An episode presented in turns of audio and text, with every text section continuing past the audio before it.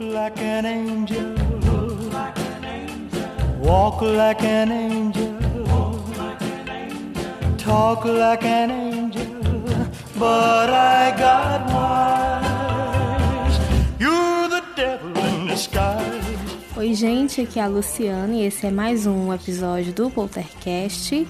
Eu quero começar pedindo a vocês para seguirem o podcast Calcast e procurar lá o episódio sobre lendas urbanas, que tá muito legal. Eu gravei com eles, com Pipoca de Pedra e também com o podcast Terra Nerdica. Todos somos da iniciativa Podcasters Unidos e se você quiser saber o que é a iniciativa Podcasters Unidos, Presta atenção no recado que eu vou soltar aqui para vocês escutarem agora.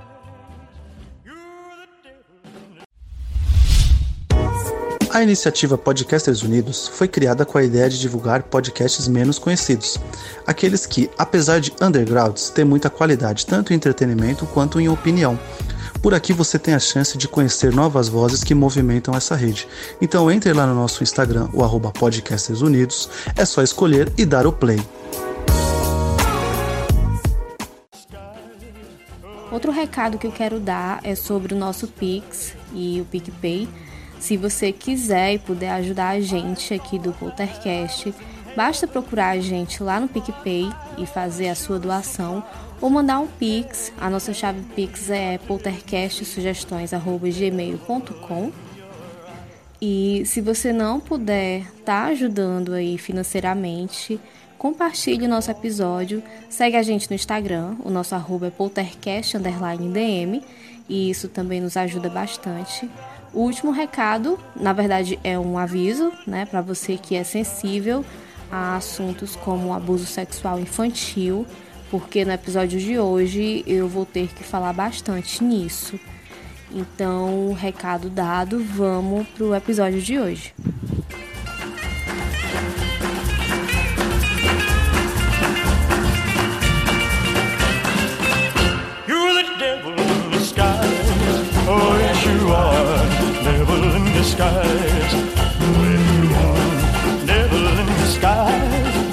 Yes, you are.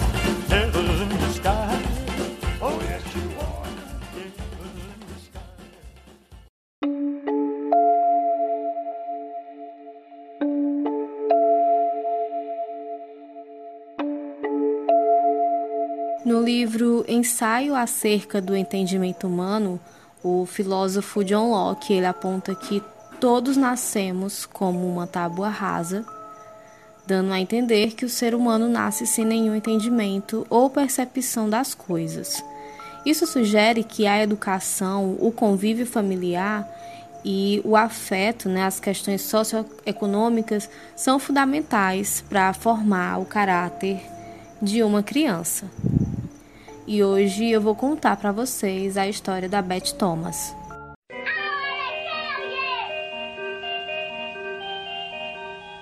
Ever pins in people? Mm-hmm. Who? My brother. Okay. Do you do it a little bit or a lot? A lot. Okay. And what are you trying to do to your brother? Kill him. Why do you want your brother to die? Because I was hurt so bad.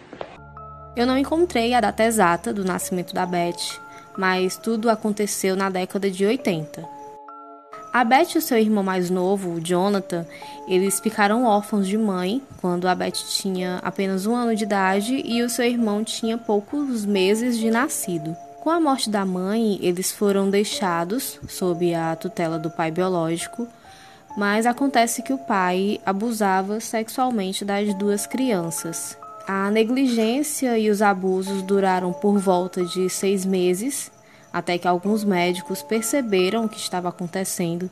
Isso foi em 1984, quando as autoridades foram resgatar as crianças, né?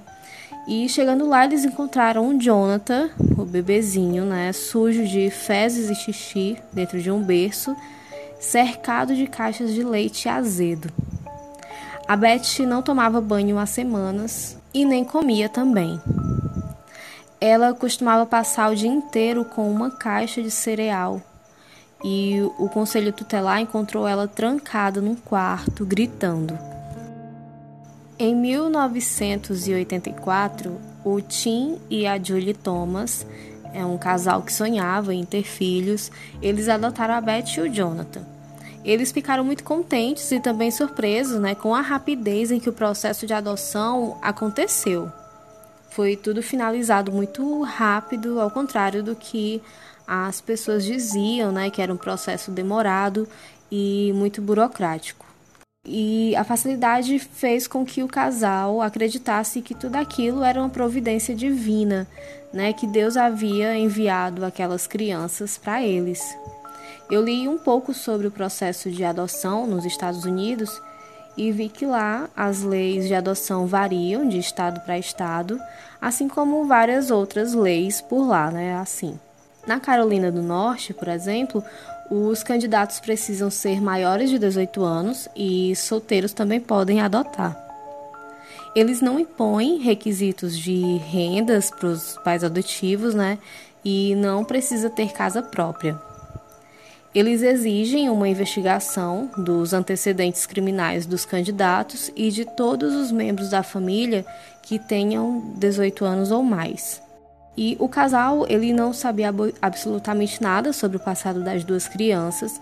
Inclusive, a assistência social afirmou que eles eram crianças saudáveis e livres de qualquer trauma.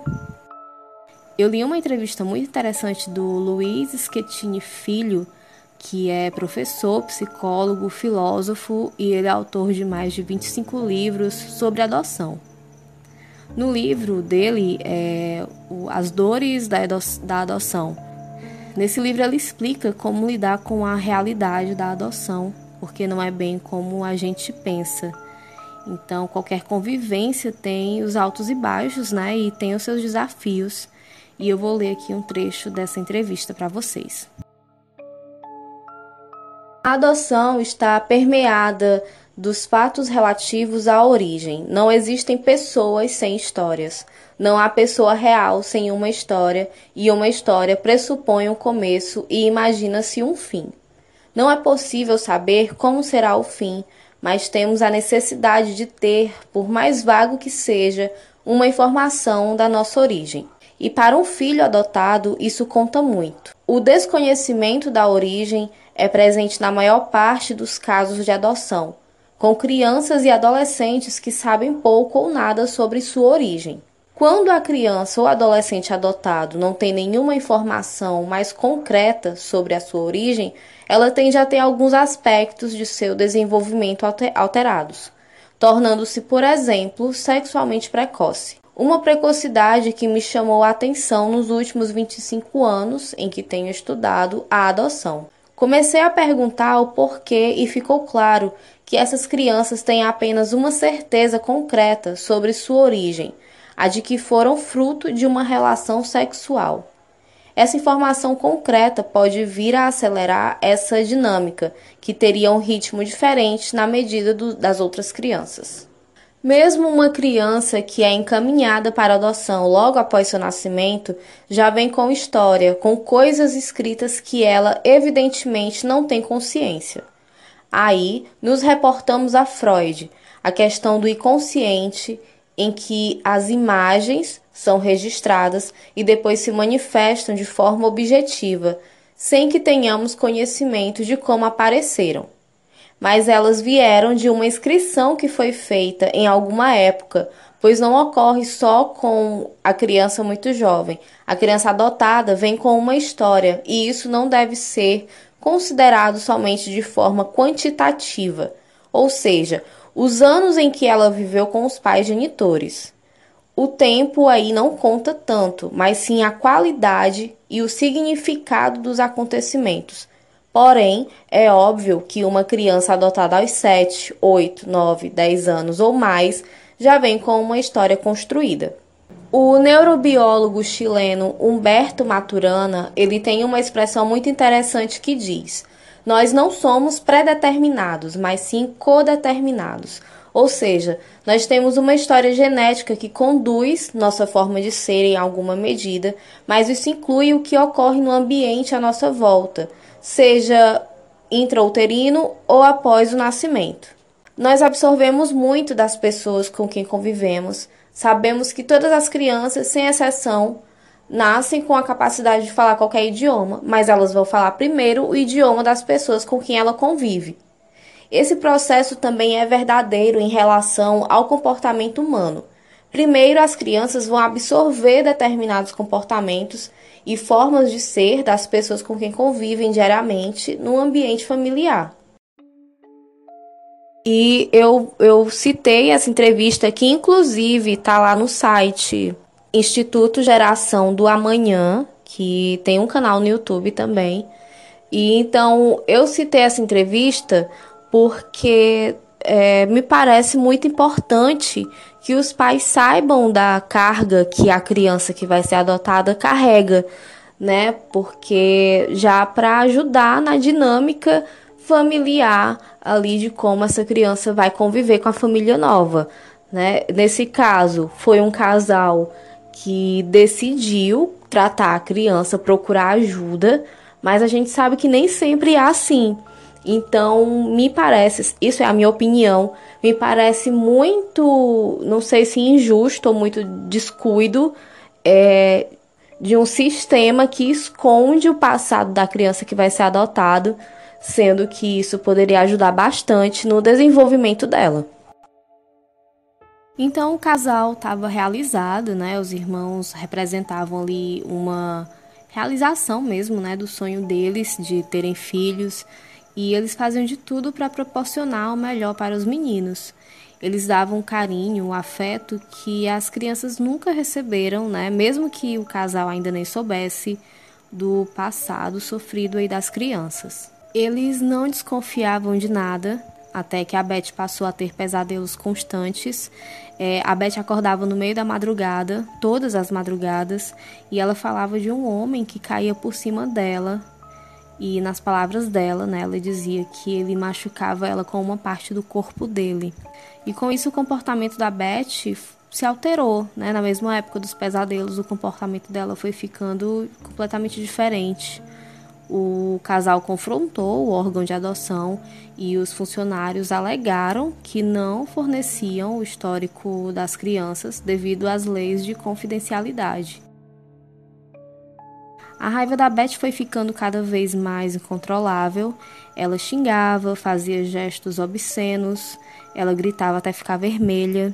Então, ela chegou a jogar o irmão do berço para o chão, a pisar na cabeça do irmão.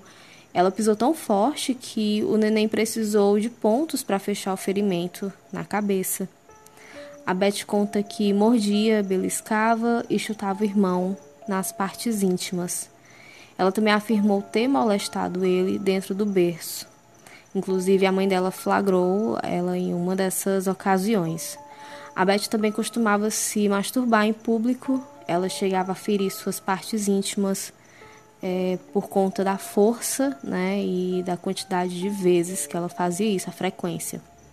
O John tinha sete meses quando foi para a casa do Thomas, né, do, dos Thomas, e o pai dele percebeu que o neném com sete meses de idade ainda não conseguia sustentar a cabeça sozinho e nem rolar pelo colchão, né, como os bebês que com sete meses já conseguem fazer isso.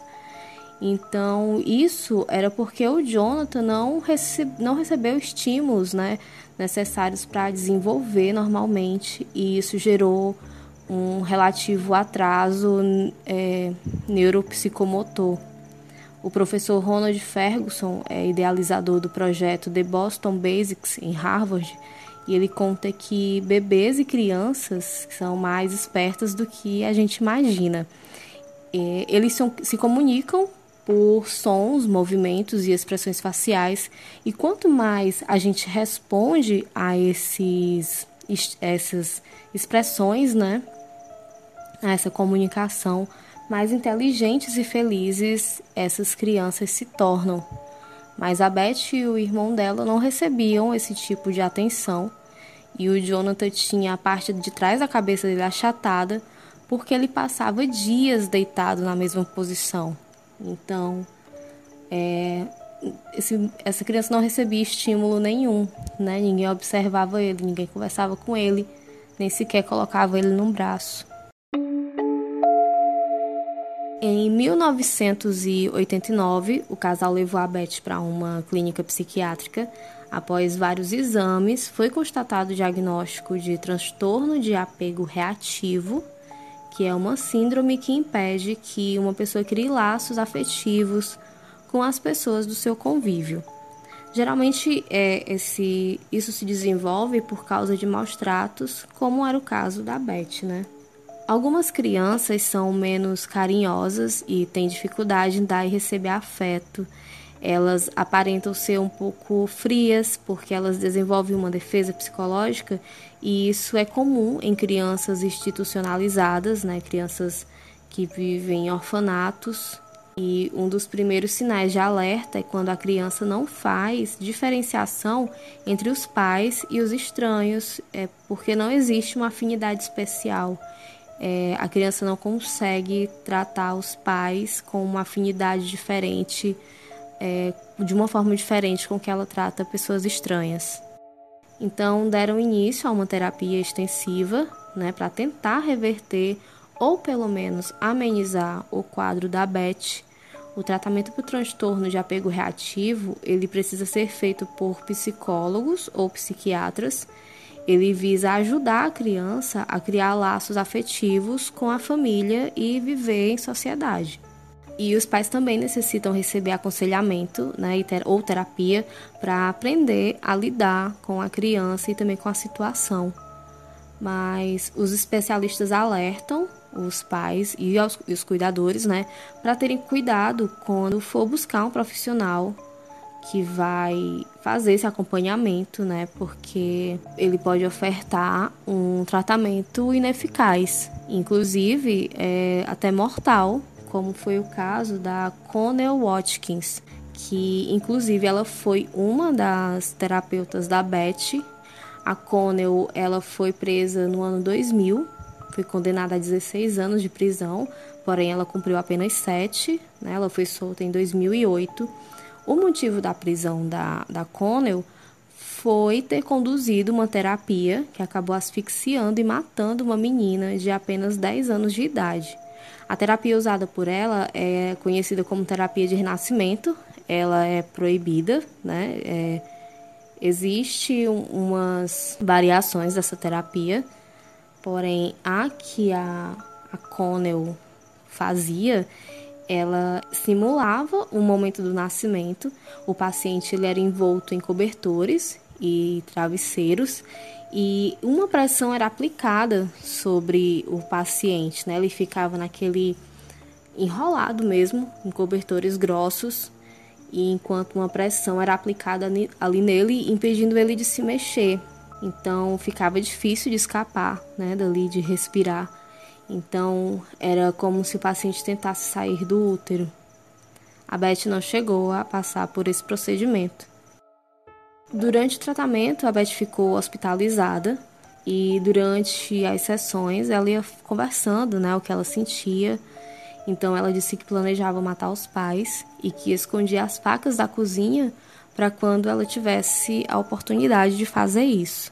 O Dr. Ken Magd foi quem cuidou do caso da Beth e, segundo ele, a menina entendia a consequência de suas ações, ela sabia que estava machucando o irmão, mas mesmo assim ela não sentia nenhum remorso. Depois de décadas fazendo terapia intensa de apego, a Beth começou a demonstrar melhora e é impressionante ver a tristeza no rosto dela quando ela lembra o que fazia com o irmão e com os animais, né? Os animais que ela é, matou e torturou.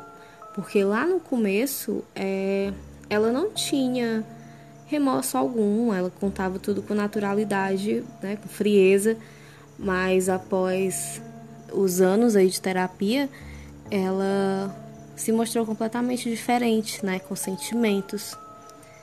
Então, hoje a Beth, ela trabalha como enfermeira, ela ajuda crianças que passaram por momentos traumáticos, né, assim como como ela. E ela também viaja o mundo fazendo palestras contando sua história. É, mas infelizmente os especialistas ainda afirmam que a cura para o transtorno de apego reativo é, ainda não existe.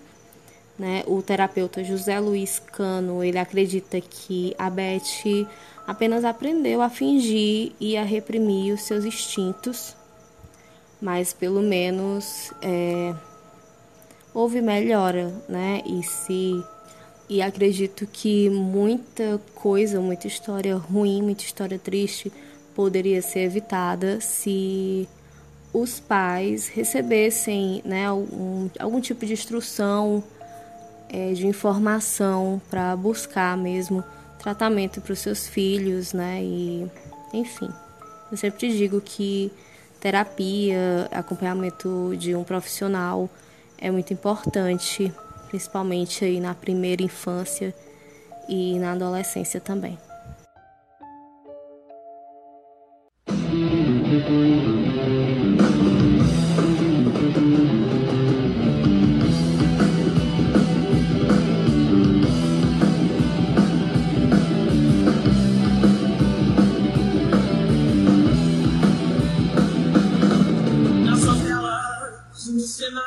Eu assisti um vídeo no canal Não Minta Pra Mim, no YouTube, é, onde o Ricardo Ventura ele analisa as partes do documentário A Ira de um Anjo.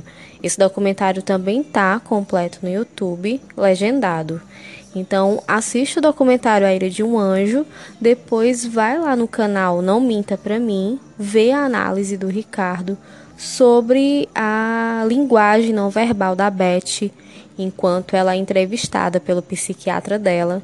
É uma análise muito completa e eu indico esse vídeo para vocês entenderem um pouco mais sobre o transtorno do apego reativo. Gente, então é isso. Obrigada quem ouviu até aqui. Segue a gente no Instagram, poltercast_dm.